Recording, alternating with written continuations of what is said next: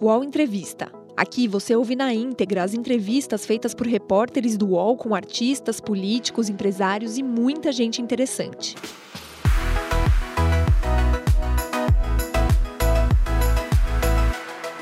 Olá, começamos agora mais uma edição do Estúdio Folha UOL. Entrevistamos o ministro do Meio Ambiente do governo Jair Bolsonaro, Ricardo Salles. Agradeço o ministro por ter aceitado o nosso convite. Obrigado pelo convite. Eu sou Gustavo Uribe, repórter da Folha de São Paulo, e ao meu lado está Luciano Amaral, repórter do portal UOL. Ministro, nós vamos começar com uma questão, com a questão amazônica. É, o país teve um aumento recorde do desmatamento de agosto de 2018 a julho de 2019. É, por que o atual governo falhou na preservação da floresta amazônica? Olha, acho que é um problema que nós estamos enfrentando no Brasil há muito tempo. Se nós olharmos em retrospectiva, o desmatamento da Amazônia chegou a ser três vezes mais do que foi esse ano. Então, a mensuração do PROGS desse ano deu 9.700 quilômetros, número esse ainda sujeito a alguma variação para cima ou para baixo, mas é, se nós compararmos com o que tínhamos de desmatamento em 1995 ou em 2004 e 2005, eram três vezes mais do que esse montante, do que esse volume mas atual. Mas está falando de um período muito distante. Não, mas é que o que ter. a Amazônia é a mesma. A Amazônia é a mesma. Então nós estamos falando da mesma Amazônia. Nós já tivemos na Amazônia, portanto, em 95, 2004, 2005, volumes de desmatamento três vezes maior do que esse ano. Esse desmatamento caiu até 2012, veio caindo, e de 2012 para cá, novamente uma subida. Então, 2012, 2013, 14, 15, 16, 17, 18 e 19.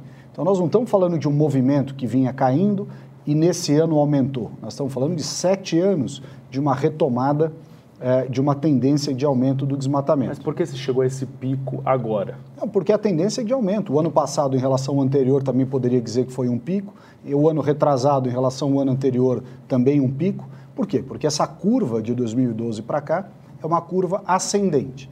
Nós temos que identificar, portanto, quais são os vetores eh, que influenciam a floresta amazônica e que continua, portanto, promovendo o aumento do desmatamento.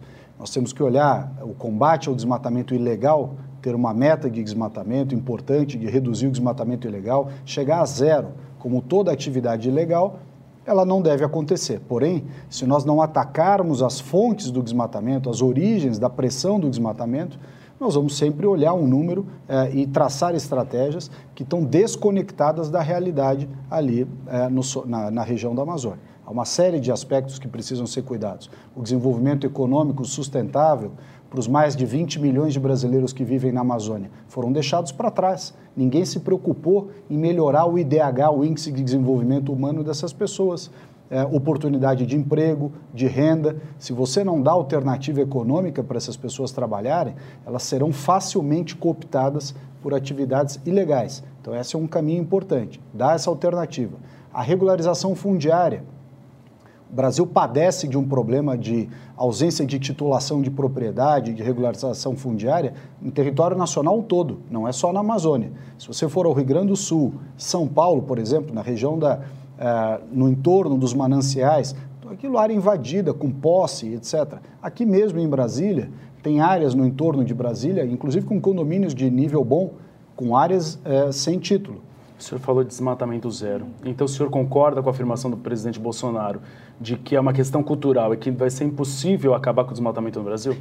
Há, há uma questão cultural é, relativa à abertura de áreas para plantio faz parte da dinâmica da produção no norte do Brasil, até porque tem baixa tecnologia, é, tem pouca tecnologia de, de produção agrícola, portanto, para recuperar solo e manter uh, aquele solo produtivo, faz parte da história daquela região a abertura de uma área, planta, quando essa área está saturada, dois, três anos depois, abre uma área vizinha. Isso acontece inclusive em terras indígenas. Os indígenas têm esse hábito de abrir uma área, coloca fogo, limpa, planta usa, usa, depois desse roçado passa para uma área vizinha. Então, há sim uma questão cultural, mas há também uma conjunção de fatores que dizem respeito a essa dinâmica econômica eh, da ocupação da floresta e da atividade eh, econômica sustentável que deveria acontecer. Então, nós temos que compor as diversas soluções necessárias. Como eu já disse, a regularização fundiária, o zoneamento econômico-ecológico, que é uma espécie de plano diretor para a Amazônia. Quais são as potencialidades de cada região, de cada parte da Amazônia? Quais são os recursos eh, naturais que lá tem? Quais são os locais que precisam de infraestrutura, que podem ter áreas urbanas? Enfim, este grande planejamento, esse plano diretor chamado zoneamento econômico-ecológico, tem que ser feito para você. Você falou que é uma questão cultural, mas é. também não se pode ignorar a questão ilegal. Muitas dessas invasões são em terras de preservação ambiental ou, ou não, território indígena. Não tem dúvida. O senhor não tem. acha que o presidente poderia ter tomado um pouco mais de cuidado, ele como autoridade, de não ter estimulado, por exemplo, porque essa frase pode estimular não, o desmatamento. Não, não, estimula, é uma constatação, não é estimular, Gustavo, é, é uma questão de constatação da realidade. Infelizmente, nós padecemos no Brasil de uma tendência a não discutir os assuntos de maneira aberta há um patrulhamento em cima de certos temas que não permite que se discuta as questões de maneira aberta, fundamentada, com opiniões diferentes. É quase que uma obrigação de você ficar no mainstream e só pode falar se você tiver aquela opinião. Se tiver uma opinião diferente, você tem que ficar quieto. Isso está errado. Eu acho que um dos motivos pelos quais a Amazônia sofre, e sofre não é de agora, sofre há décadas, é porque nós deixamos certas discussões de lado. Qual é o modelo econômico que nós queremos para a Amazônia? Qual é o, o, tom, qual é a preocupação em agregar esses mais de 20 milhões de brasileiros lá? Então, de novo, volto para a pauta dos pilares de, de uh, retomada uh, de, um, de uma visão de futuro para a Amazônia. Regularização fundiária, zoneamento econômico-ecológico, o pagamento pelos serviços ambientais. Não há, há, uma discussão de que a Amazônia presta serviços ambientais para o mundo, para o Brasil, regulação das chuvas. Pois tudo bem. Quem preserva tem que ser remunerado. Nós temos um código florestal que impõe reserva legal de 80%.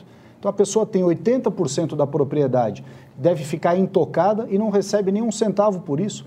Esses 80% prestam serviços ambientais, assim como outros ativos. Então, o pagamento por serviços ambientais, crédito carbono, RED, enfim, várias modalidades.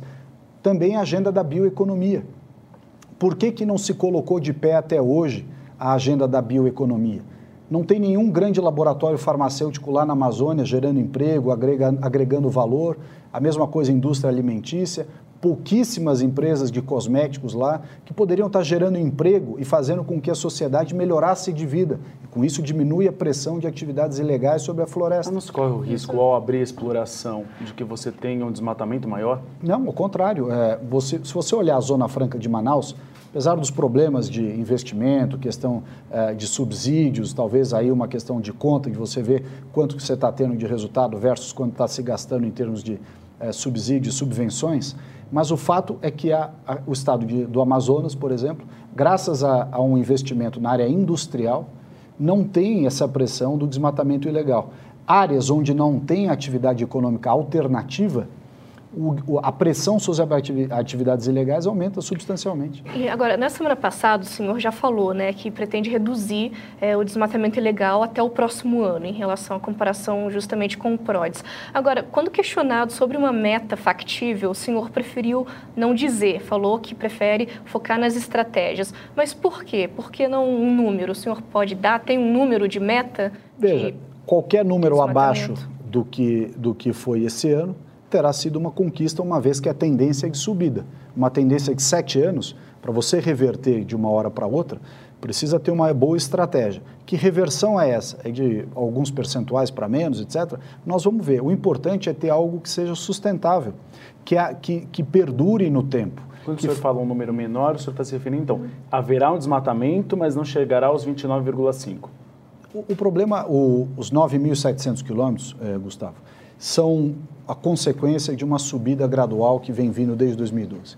Se nós conseguirmos reverter esse processo e diminuir o desmatamento ilegal, terá sido uma grande vitória. Para isso é necessário, como a Luciano perguntou, ter uma estratégia importante, uma estratégia que perdure, que faça com que o desmatamento ilegal venha diminuindo ano a ano e, por outro lado, dê essa opção para as pessoas terem fontes de sobrevivência. Pessoa passar a ter um emprego, passar a ter uma renda, sustentar a sua família, talvez com a, com a bioeconomia, se a gente tivesse sido capaz no próximo ano, em realmente e pela primeira vez estabelecer a tal da bioeconomia, a agenda da bioeconomia na Amazônia, que muito se fala, mas até hoje não ficou de pé. Então, se a gente conseguir estabelecer a agenda da bioeconomia, atrair investimentos, destravar é, uma série de iniciativas que há anos tentam avançar na Amazônia e não conseguem, porque tem é, uma série de gargalos, de óbices ao investimento privado, ao registro de patentes, ao registro de pesquisa, pesquisa e desenvolvimento, enfim há uma dificuldade enorme em se estabelecer esta agenda da bioeconomia. Esse primeiro ano do senhor foi bem difícil. Houve o derramamento de óleo, houve as queimadas. É, o senhor faz alguma autocrítica desse período? Alguma coisa que o senhor considera que foi um erro, que pode melhorar para o próximo ano? A comunicação falhou de alguma forma perante a, perante a população? Aliás, essa pergunta sobre os erros, eu respondi a uma, uma entrevista a você há um tempo atrás, que de fato, com relação à comunicação, nós, nós recebemos uma missão muito difícil. O Brasil, numa, numa baixa econômica brutal, sem recursos, a estrutura estatal desorganizada, desarranjada. Esse primeiro ano foi um ano de arrumar a casa, é, de colocar, inclusive, a economia já começa a reagir, o emprego começa a reagir, uma série de coisas começam a reagir e que são fundamentais para que a gente possa também ter recursos e condições de cuidar do meio ambiente. Então, quando a gente olha para o ano de 2019, diz, olha, esse foi um ano de colocar racionalidade, equilíbrio, eficiência, etc., eh, com todas as dificuldades inerentes a um modelo que, na minha opinião, é completamente equivocado, mas que perdurou no Brasil nos últimos 16 anos, eh, nós mudamos a cara. O Brasil passa a ser um país eh, com outro patamar de confiabilidade e tudo mais. O próximo ano, 2020, é o ano efetivamente de aparecerem as mudanças.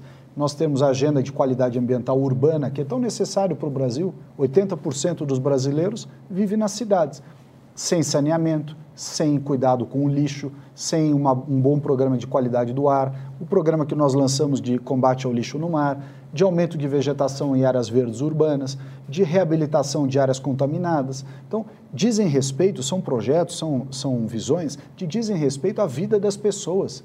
E a vida das pessoas já é uma família que vive hoje na frente de um córrego sem saneamento, que o filho brinca no esgoto, que o lixo está derramado na porta de casa, que vive numa cidade com ar poluído. Enfim, esta é uma agenda que começa a tomar corpo e que não foi cuidada até então. Então, essa, esse trabalho todo de 2019 foi para colocar essas agendas de pé, uma des, é, é, descomplicação em termos de regulamentações, nós fizemos alteração do decreto de conversão de multas para permitir que haja uma aceleração nos processos e que você finalmente resolva eh, esse problema grave de uma baixa eficiência das multas e das autuações ambientais. Não adianta você fazer um grande volume de autuações se lá na ponta ninguém paga a multa lá no final. Mas o senhor não se... acha que esse processo não estimulou o desmatamento na floresta amazônica? Veja, Gustavo, o desmatamento da floresta vem aumentando há sete anos. É muito é, é muito fácil alguns colocarem dizendo assim, não, o Bolsonaro aumentou o desmatamento. O Bolsonaro recebeu uma herança de sete anos de aumento de desmatamento. E ele teve a coragem de dizer dos problemas da Amazônia, de explicitar os problemas da Amazônia, que outros não tiveram. Quando se fala, por exemplo, vou citar alguns exemplos. A mineração. Então, ah, o Bolsonaro quer liberar mineração na Amazônia. Já tem mineração na Amazônia. Já tem mais de 800 pontos de garimpo ilegal na Amazônia e as pessoas passaram ao largo disso. Já está lá, já está acontecendo. Inclusive, Mas legalizar você não estimula mais garimpos? Veja bem, toda vez que você empurra alguém para a ilegalidade, essa pessoa desrespeita todas as normas, porque ela já está na ilegalidade mesmo. Isso acontece nas cidades. Você não vê pessoas vendendo material, é, contrabando no semáforo, nas calçadas, o ambulante que não consegue ter um negócio, que foi asfixiado pela carga tributária, foi asfixiado pela burocracia essa pessoa ela vai buscar um caminho para sobreviver. Não é diferente com relação à floresta. Se você diz que nada pode, tudo é proibido, todo mundo que está lá não deveria estar, tudo é ilegal, pessoa vai fazer, vai procurar uma atividade e vai ficar completamente à margem da lei. Por exemplo, então, o governo também pretende é, liberar a autodeclaração né, na regularização fundiária. Não tá, não tá isso não pode atrasar? Isso, isso não está definido. Está tá tramitando, tem todo um projeto sendo debatido. Há discussões no Congresso que também não vem de hoje. É, a bancada dos deputados e senadores dos estados do Norte tem bastante presente quais são os desafios com relação à regularização fundiária. É importante lembrar o seguinte: quando se criou o Código Florestal, 2012, os ambientalistas foram contra o Código Florestal, dizendo que aquilo era atender o pleito dos ruralistas. E combateram o Código Florestal duramente, tanto que entraram contra, um dos exemplos, entraram contra em várias esferas judiciais, contra o artigo 68 do Código Florestal, dizendo que era inconstitucional, que a questão das áreas consolidadas não podia, não podia ser reconhecido, etc. Eles foram contra o Código Florestal. Hoje, dizem, não, o código tem que ser cumprido. Então veja como estabelecer um marco temporal, estabelecer uma regra. Regra essa, que é exemplo do Código Florestal, não vai atender todo mundo, mas é uma regra que coloca segurança jurídica e permite olhar para o futuro e resolver os problemas. O Código Florestal fez isso, estabeleceu um marco temporal, estabeleceu critérios, criou eh, espaço para um entendimento, entendimento esse entre o setor produtivo, o setor ruralista e os ambientalistas. Nenhum dos dois grupos, num primeiro momento, ficou contente com o código, ambos criticaram e hoje o código é defendido. Então, o que, que acontece com todos esses regramentos que se pretendem colocar fim aos problemas? Eles, num primeiro momento, vão gerar algum desconforto, mas eles são um passo à frente no sentido de aprimorar, de arrumar uma situação que não vem sendo boa. O senhor acredita que não poderia atrasar esse monitoramento do desmatamento ilegal? O desmatamento ilegal, ele está acontecendo. Ele está acontecendo, como nós falamos aqui há pouco, ele chegou a acontecer três vezes mais do que hoje. Hoje, 9.700, esse PRODES 2019, em 95 eram 28 mil quilômetros, três vezes mais. 2004, 2005, 27 mil quilômetros. Então é o seguinte, nós temos um fato, nós temos um problema, quer seja pela insegurança jurídica, pela falta de titulação de propriedade, pela ausência de responsáveis, por um marco legal que poderia ser melhorado. Você tem uma série de fatores que contribuem para o desmatamento ilegal. Uma, uma vastidão territorial, tem uma questão importante, é, que as pessoas, nós brasileiros, temos mais noção disso, mas muitas vezes no exterior não. A Amazônia, se fosse colocada mais ou menos na Europa, começaria em Portugal e até a Polônia. Nós estamos falando de uma região que pega 16 países da Europa. Então, não, não estamos falando de resolver o problema de um bairro, de uma região, nós estamos falando de resolver o problema de praticamente é, é, um continente de 16 países da Europa, com, com fronteiras muito complicadas, com países que têm atividades ilegais na nossa fronteira muito complicada, é, com um problema histórico de desenvolvimento humano, ausência de saneamento, de saúde, de educação, populações que vivem numa situação de pobreza muito grande. Então, não é fácil você gerir isso. E, pior ainda, em meio a uma crise financeira, fiscal, em que os recursos de todos os entes federativos, o federal, os estaduais, os municípios, escassearam. Escassearam em razão das irresponsabilidades, das ineficiências e das corrupções. O senhor falou Mas... do PRODES e do INPE. Pois não. É, o físico Ricardo Galvão já apontava que havia um aumento do desmatamento. Só que ele era desacreditado pelo governo. Por que ele foi demitido se ele estava certo o tempo todo, como se provou nesses último, nesse último balanço? Veja só, Gustavo. A maioria das manchetes sensacionalistas que foram divulgadas por aí davam conta, só fazer uma pesquisa no Google, 278% de aumento, 98% de aumento, 300% de aumento. Quanto foi o aumento? 29. Quer dizer que nós estamos felizes com os 29? Não. Nós queríamos que fosse bem menor. Então tem que trabalhar para isso, mas não foi aquele sensacionalismo todo que se, que se anunciou, justamente para gerar essa, essa comoção e esse sensacionalismo. Foi é, a nossa postura é, não é de negar os fatos, mas de fazer com que os fatos sejam olhados como eles são de verdade. Olha, os fatos são esses, as razões pelas quais o desmatamento segue aumentando há sete anos na Amazônia são essas nós precisamos dar uma solução para diversos problemas da Amazônia, como eu já citei aqui. Enquanto esses problemas não forem solucionados ou melhorados, a pressão da atividade ilegal ela vai ser muito forte. Não, for, não foram os números apontados pelo Ricardo, mas o senhor considera que são graves? O número final é um número alto? Vou te dar um cálculo. A Amazônia tem 5 milhões, de, Amazônia é legal, você pode falar do bioma Amazônia, pode falar da bacia amazônica, tem várias Amazônias vários critérios sobre os quais você pode analisar. O bioma Amazônia, ou Amazônia Legal, a Amazônia Legal tem 5 milhões e 200 mil quilômetros quadrados. nós estamos falando de um desmatamento de 9.700 quilômetros. Significa que é 0,2%. É um quinto de 1%. Então, primeiro, colocar as coisas no seu devido lugar. O senhor acha isso pouco? Não, eu acho que é uma questão que precisa ser colocada. As pessoas falam do desmatamento da Amazônia como se um terço, um quarto, um, metade. Não, é 0,2%. Muito bem. Dentro desse 0,2%, um terço é feito em propriedades. Isso é dados do ano passado, porque o desse ano ainda não está pronto. Só vai ficar pronto em maio do ano que vem. Um terço do desmatamento, mais ou menos, foi feito em propriedades rurais, que podem ou não ter licença. Tá? O, o PRODES ele não te traz o dado se esse desmatamento é todo ilegal ou se ele tem licença. Um terço em propriedades que têm é, cadastro ambiental rural. Então você não sabe ali se esse um terço, quanto desse um terço tem licença ou não tem licença. Depois mais um terço, mais um terço, em áreas não destinadas. Aí áreas não destinadas, há uma leitura na minha opinião, precipitada em dizer que as áreas não destinadas são todas grilagens. Não é necessariamente grilagem. Você tem áreas que foram, que há processos de pedido de, de direito de posse, conversão em propriedade, etc. Então, também. Então, o que que fala? Aí você vem para os números gerais: unidade de conservação, terra indígena, tá? áreas quilombolas. E essas quatro somam mais ou menos 10, 11% do total do desmatamento.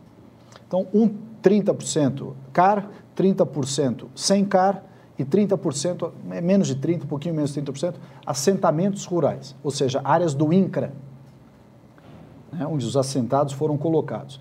Então, há, uma, há um componente ali, dentro desse 0,2%, que precisa ser analisado, porque senão você gera um diagnóstico uma, você faz uma narrativa sobre o desmatamento que não condiz com a realidade. Mas 9 mil todo ano é muita coisa, ministro. Se a gente for contando todos os anos até agora e futuros anos, Gustavo, poderia que, ser menor. O que, que diz o Código Florestal? Que o proprietário pode, na Amazônia, tá? nos outros biomas é outro percentual, que o proprietário pode suprimir 20% da propriedade dele, dentro da lei já é uma lei bastante restritiva. Outros países que nos criticam não têm nem de longe nada parecido com o Código Florestal esse brasileiro. Esse percentual pode ser elevado? Veja bem, 20%. Se você tiver uma propriedade na Amazônia hoje, você pode suprimir por lei 20% da sua área. Então você tem mil hectares, você pode suprimir 200, 80 você tem que manter. Tá? Se você não, te, não conseguir uma licença de supressão de vegetação, quem dá a licença são os estados. Você tentou e não conseguiu. Quer seja porque a secretaria está demorando, você não. Enfim. Mas você, por lei, você tem esse direito. O PRODES, se você, se você suprimir, o PRODES vai qualificar os seus 200 hectares como supressão e ponto final. Ele não diz assim, olha, houve a supressão dos 200 do Gustavo, mas esses 200 tinham, tinham licença. Então nós precisamos, nós precisamos encarar o seguinte, há uma atividade a pessoas, a 20 e poucos milhões de brasileiros que vivem na Amazônia. Aliás, as propriedades da Amazônia, ao contrário do que se diz em muitos é, foros, etc., são pequenas propriedades. É, são a, propriedades, em geral, até quatro módulos rurais, propriedades de 20 hectares. Esse ano, quando você olha o desmatamento, 64% das áreas desmatadas, ano 2018, 64% são pequenas propriedades, ou seja, é uma pessoa simples que está plantando para sobreviver. Numa área pequena, espalhada. Se você olhar o ponto de desmatamento, é muito pequeno. Quer dizer que né, todo desmatamento é. Não. Há desmatamento que não deveria, não, não se enquadraria no Código Florestal, não teria, hipótese alguma. Esse precisa ser coibido, duramente. Nós precisamos destrinchar, precisamos separar o que é legal do que é ilegal, do que tem licença, do que não tem, senão nós vamos rotular todo mundo de atividade ilegal e criminosa, e não é exatamente assim. Podcasts do UOL estão disponíveis em todas as plataformas. Você pode ver a lista desses programas em uol.com.br/podcasts. Recebe salário, faz transferência, pagamento, recarga de celular e até empréstimo, tudo sem taxa. PagBank, a sua conta grátis do PagSeguro. Baixe já o app e abra sua conta em 3 minutos. Agora, o governo pretende rever essa porcentagem no código florestal de 20%, aumentar um pouco mais não, não. essa o, possibilidade Havia um projeto usar... tramitando no Congresso, eh, os autores retiraram esse projeto, inclusive eh, eh, em, em, a pedido nosso, do governo, e será mantido. Agora, o nosso papel, e é fundamental, a COP, que se inicia agora, nós vamos ter muito esse objetivo, que é trazer os recursos necessários para que esses 80% das propriedades que são áreas para reserva legal sejam remunerados. Nós precisamos dar a alternativa econômica, fazer o pagamento pelo serviço ambiental para que haja esse equilíbrio. Nós não podemos deixar as pessoas, os pequenos proprietários. A Amazônia tem um milhão de proprietários rurais. 90%, 93% deles, pequenos proprietários. Essas pessoas precisam ter condições de sobrevivência, até para poder cumprir as normas de maneira adequada. Então, o nosso papel é dar a eles condições financeiras para que hajam de acordo com a lei. Nós precisamos ajudá-los. O senhor falou na COP, né, 25. É, os, na avaliação do senhor, tem algum país que seja um modelo em conservação ambiental, em desenvolvimento sustentável? Tem o Brasil. O Brasil é modelo para o mundo de conservação ambiental. Nós somos o país que temos 60% da nossa vegetação nativa mantida. Nós temos 80% da Amazônia mantida. Nós temos uma agricultura que tem um código florestal que nenhum outro país tem. Nós temos a recuperação das áreas de preservação permanente, nós temos a recuperação das reservas legais. O Brasil é exemplo. Agora, o que nós precisamos ter é o recurso que nos foi prometido, por exemplo, no Acordo de Paris de 2015, quando da negociação do acordo, recurso esse que se inicia no ano que vem. Uhum. E que, é, segundo as negociações naquela altura, são da monta de 100 bilhões de dólares por ano. Então nós precisamos que o Brasil, que é o país que é o exemplo de sustentabilidade, receba uma parcela significativa desses recursos dos 100 bilhões de dólares, claro que não é todo nosso, mas uma parcela significativa desses 100 bilhões todo ano. Uhum. Em agosto, quando a Alemanha disse que não daria mais recursos para o Fundo Amazônia, o presidente disse que não precisava desse dinheiro. Não é uma contradição agora pedir dinheiro para esses países e para outros países europeus? Bom, vamos diferenciar a questão da retórica política da questão administrativa. O presidente tem tomado todas as decisões corretas acerca da administração do país, em todos os ministérios. E nessa parte de recursos, de investimento, não é diferente. A, a Alemanha eh, já manifestou, o ministro Gerd Miller, com quem eu estive na Alemanha, estive com ele também eh, na reunião do clima lá em Nova York, é, já manifestou o interesse da Alemanha em retomar, eles não cancelaram, eles simplesmente suspenderam, é, em retomar as contribuições é, para o Brasil através do Fundo Amazônia. Mas nós temos outros instrumentos. Nós temos o, o fundo que foi lançado com os Estados Unidos na USAID de 100 milhões de dólares. Nós temos o do BID para capital privado, investimento, empreendedorismo, investimento de impacto, que tem um potencial de centenas de milhões de dólares e já começa agora com um ticket de 50 milhões. Ou seja, há uma série de possibilidades. O que nos parece importante é entender que para poder ter essa melhoria de qualidade de vida, essa melhoria da prosperidade para as pessoas que vivem na Amazônia, repito, pessoas, os 20 e poucos milhões de brasileiros que estão lá, eles precisam melhorar de vida, precisam ter alternativa de renda, de, de é, é, enfim, de emprego, de atividades sustentáveis, e essa atividade é que vai nos permitir fazer com que eles entendam, valorizem e convivam com a sustentabilidade. Não, não haverá uma sociedade miserável, como tem na Amazônia, com problemas gravíssimos, em meio a uma floresta e biodiversidade, sem ter o recurso. Nós precisamos ajudá-los a fazer isso. Quanto que o senhor acha que vai conseguir de recursos desses 100 bilhões? Olha, no mínimo, no mínimo, nós teríamos direito aí a uns 10 bilhões por ano, no mínimo. Então, acho que, mas isso compete aos países que nos prometeram isso.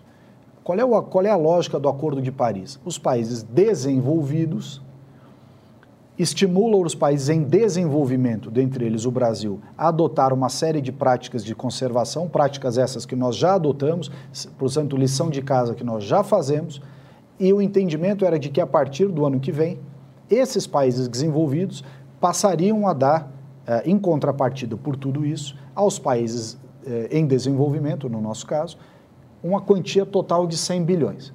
Ora, Brasil, que é o país que tem a maior floresta tropical do mundo, que é exemplo de sustentabilidade, tem 60% da sua vegetação nativa mantida, 100 por, é, 80% da floresta amazônia conservada, código florestal, ou seja, nós somos o exemplo. Se a gente não tiver direito a no mínimo 10% por ano desses 100 bilhões, uhum. alguma coisa nesse cálculo está errada.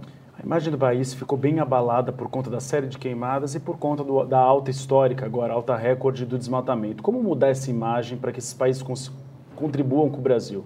Olha, Gustavo, importante colocar os dois pontos bem. Primeiro, desmatamento. Este mês de outubro que passou foi o menor índice de desmatamento, de eh, queimadas, perdão, eh, da Amazônia dos últimos 21 anos. 21 anos. Queimada essa que acontece todos os anos.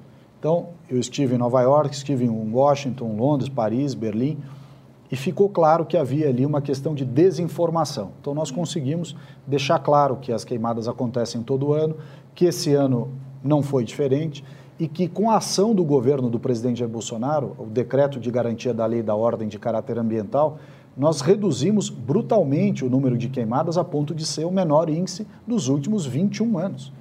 Esse é o resultado de um trabalho. Né? Com relação ao desmatamento, de novo, não é um pico histórico. O pico histórico foi em 95, 2004, 2005, três vezes mais do que esse ano. Então é equivocado dizer nós temos um recorde histórico. Não é recorde histórico, é um terço do recorde histórico. Mas dito isso, nós queremos continuar com uma subida de desmatamento é, ilegal? Não. Mas é preciso atacar as fontes, as origens da pressão sobre a floresta. Se nós não atacarmos a origem, nós vamos ficar só com operações de comando e controle. O Ministério do Meio Ambiente vai receber 230 milhões né, do fundo Petrobras, aquele fundo que foi dividido para várias áreas, né, meio ambiente, educação, também vai para a defesa. É, no que, que, esses recursos vão ser investidos? Olha, na verdade, pode dar algum exemplo? Houve, houve uma certa uma certa confusão na hora de mencionar isso. A decisão do ministro Alexandre de Moraes dividiu aquele 1 bilhão e 100 mais ou menos do fundo da, da Petrobras, do recurso da Lava Jato, eh, em três rubricas. A primeira, 600 e poucos milhões, que foi destinado ao Ministério da Defesa. Uhum. 230 milhões para o Ministério da Agricultura uhum. e 230 milhões para o Ministério do Meio Ambiente. Uhum. Tanto a verba da agricultura quanto a verba do Ministério do Meio Ambiente são verbas para repassar aos estados, não é para o Ministério escolher ou executar.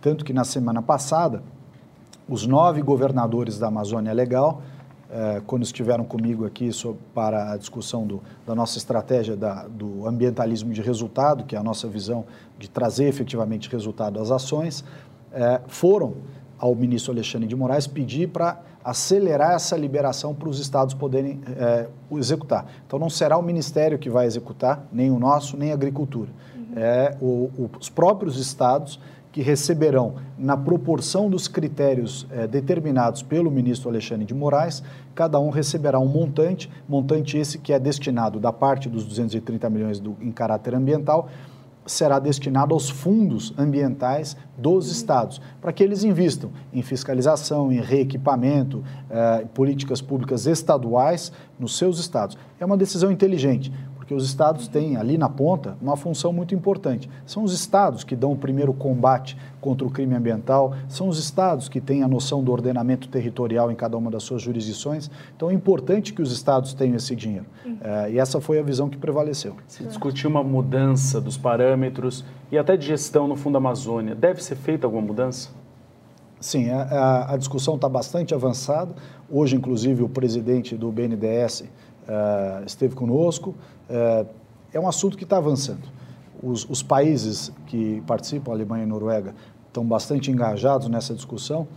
É, a importância nossa é justamente ter, né, né, nessa discussão do Fundo Amazônia, ter a noção de que precisa gerar resultado.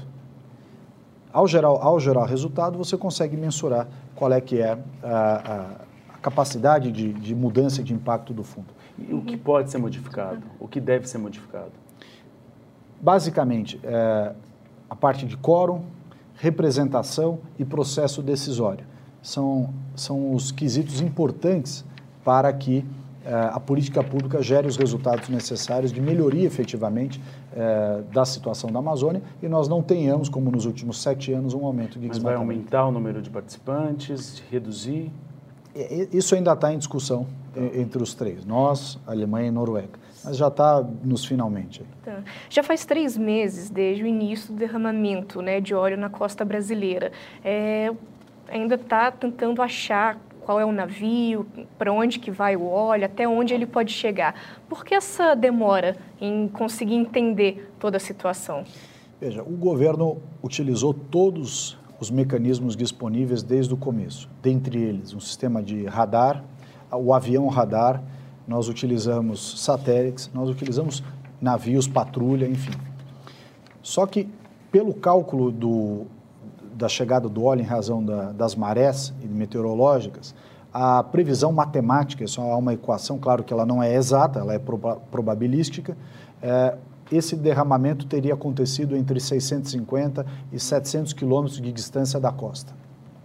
É, num período mais ou menos entre no meio de julho e meio de agosto, lá naquela distância. Então, a varredura daquela região é muito complicada, porque ali não há é, satélites o tempo todo voltados para lá, satélites que não têm o sistema de radar.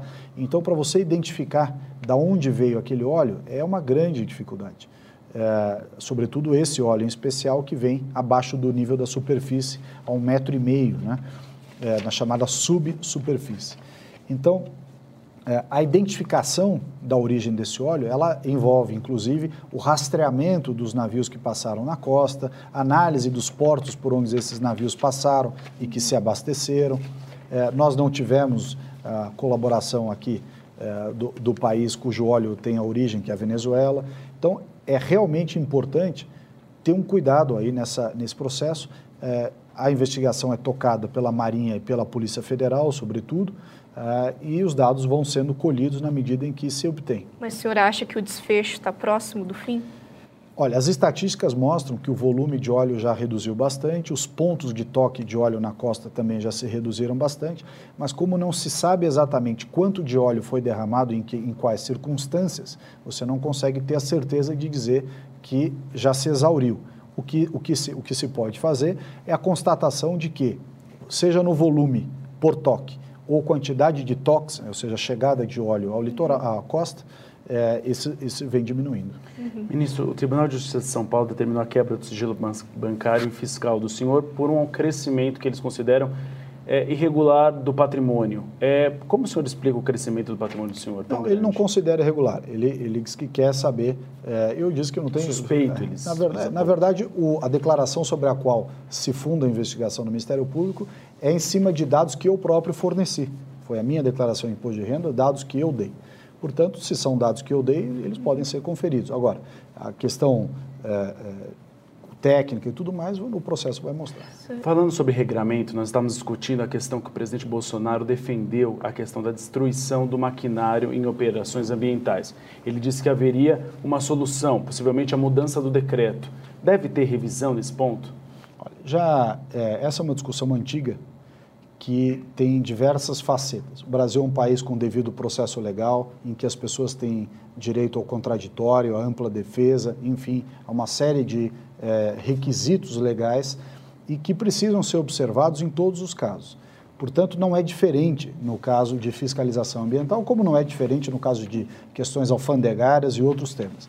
O que, que precisa fazer? Nesse momento, a Advocacia Geral da União é, recebeu pareceres, dados, informações de várias partes, inclusive é, do Ministério Público, enfim, várias autoridades, no sentido de dar o máximo de informações e construir uma saída jurídica, mas que atenda também a preocupação com a preservação ambiental e que respeite o marco constitucional da ampla defesa contraditória e devido Existe processo Existe uma possibilidade legal. de revisão, então?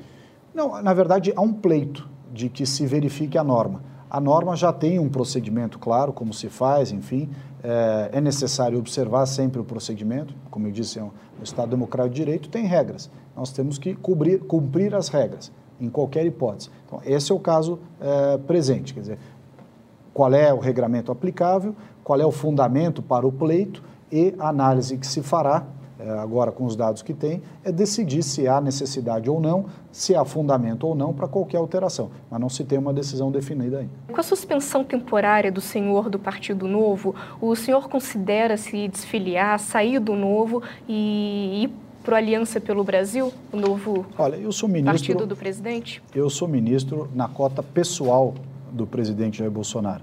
Portanto, eh, a minha filiação partidária ela é absolutamente indiferente para minhas funções de ministro, que é o assunto que me toma 100% do meu tempo hoje. Então, como eu estou dedicado à gestão do Ministério, questões partidárias nesse momento não são a minha preocupação. O senhor achou, acha, achava que seria mais fácil ser ministro do meio ambiente desse governo? O Brasil é um país grande, né, Gustavo? Um país enorme, com uma população é, também muito, muito grande, realidades regionais muito distintas, é, questões culturais distintas, desafios muito diferentes. Então, é um trabalho é, bastante intenso, mas que a gente vai levando para o bem do país, a exemplo do que o presidente está fazendo em várias áreas. O senhor poderia só dar uma nota para como o senhor avalia a sua gestão nesse primeiro ano? Olha, não me cabe dar nota. O que eu posso dizer é que nós estamos fazendo tudo o que é, é necessário, empenho total, dedicação, ouvindo, é, aprendendo também com experiências que outros nos trazem. Agora, o importante é um governo de gente honesta, é um governo de gente dedicada, é um governo que está arrumando a economia do país, que está melhorando a infraestrutura, está cuidando de uma série é, de critérios e aspectos que foram deixados para trás. O Brasil, infelizmente, passou por um período muito complicado e não é fácil você arrumar um país com essa extensão territorial que o Brasil tem, com 200 e poucos milhões de pessoas, com problemas de fundamento da economia, da parte regulatória, etc., tão graves como nós encontramos no Ficaria Brasil. Ficaria acima da média? Isso não é, não é minha função. minha função é trabalhar. Tá, ok. Ministro, muito obrigada pela presença do senhor aqui no estúdio. Obrigada, Gustavo Uribe. E obrigada pela presença de todos vocês. Até a próxima. O Ao Entrevista tem edição de áudio de Amer Menegassi e coordenação de Diogo Pinheiro.